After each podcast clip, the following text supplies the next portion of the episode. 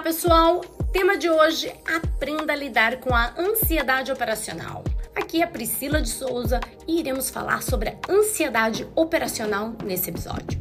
Ansiedade é sempre um tema recorrente, tanto aqui no nosso podcast quanto no canal do YouTube da Atom, não é não? Nós estamos integrados a uma sociedade extremamente acelerada e exigente, onde parece que para conseguirmos algo precisamos brigar o tempo todo para manter o nosso lugar, provar o nosso valor e conquistar o tal do sucesso tão almejado. E quando se trata do mercado financeiro, isso é ainda mais acentuado pelo fato de estarmos lidando com o dinheiro o tempo todo. Relembrando do que se trata aí a ansiedade, vamos lá? Ela nada mais é do que uma resposta natural do corpo a uma situação estressante ou quando nos sentimos em perigo iminente. Alguns sintomas, por exemplo, são tremores, inquietação, nervosismo, sudorese e, em alguns casos mais sérios, podem até afetar o estômago. E é claro, não vamos deixar aí de lado a tal da taquicardia e a dificuldade em respirar, não é não? Ansiedade é uma preocupação excessiva com algo que não aconteceu ainda.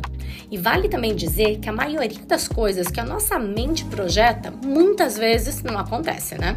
No caso do mercado financeiro, a ansiedade operacional pode causar desconforto no trader, causar tensão excessiva, atrapalhar o foco e a tomada de decisão desse indivíduo. A todo momento os gráficos se movimentam para cima e para baixo, saem notícias de impacto, né? E também podem mudar aí a direção de ativos o tempo todo, gerando uma sobrecarga mental no trader, principalmente se ele for um iniciante. A pressão de fazer dar certo, de ganhar dinheiro e de provar para si mesmo e para as outras pessoas à sua volta que o mercado funciona, que é real, acaba aí sendo o calcanhar de Aquiles de muitas pessoas que entram na bolsa de valores. Então, vamos pensar em algumas possíveis soluções para minimizar ou eliminar essa ansiedade? Papel e caneta na mão, bora lá! Primeiro ponto: entenda o seu perfil de investidor. Não é todo mundo que tem estômago para operações longas ou a estabilidade emocional para operações mais curtas. Quando falamos que o mercado é para todos os perfis, é exatamente por causa dessas possibilidades de ficar de repente em uma operação curtinha ou em uma operação mais longa. Ou então até aproveitar datas específicas, como por exemplo o vencimento de contratos para operar e também ganhar dinheiro.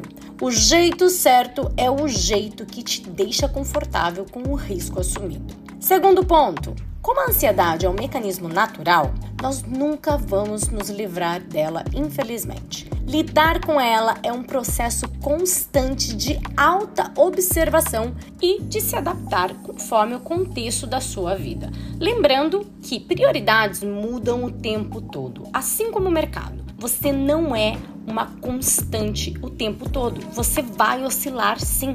E é importante que você respeite esses momentos. Terceiro ponto, eu já trouxe aqui para o nosso podcast questões aí sobre ter um planejamento operacional e um diário de trading, né? São ferramentas aí importantes que guiam o trader na tomada de decisão e que trazem clareza sobre comportamentos e resultados obtidos dentro de um período. Vale a pena vocês ouvirem aí esses episódios também, tá? Para completar os conteúdos que nós estamos discutindo aqui hoje. Quarto ponto e último ponto. Eu quero fazer aqui com vocês uma pequena reflexão sobre o simulador.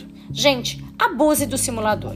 Treine em diferentes dias e se exponha ao mercado em diferentes contextos, sem o risco da perda real. Isso vai te dar a chance e o tempo necessário de tela para que você possa, assim, na hora da mesa real, saber o que fazer. Assim como a Carol e o Kim falam nos treinamentos, o mercado tende a repetir comportamentos.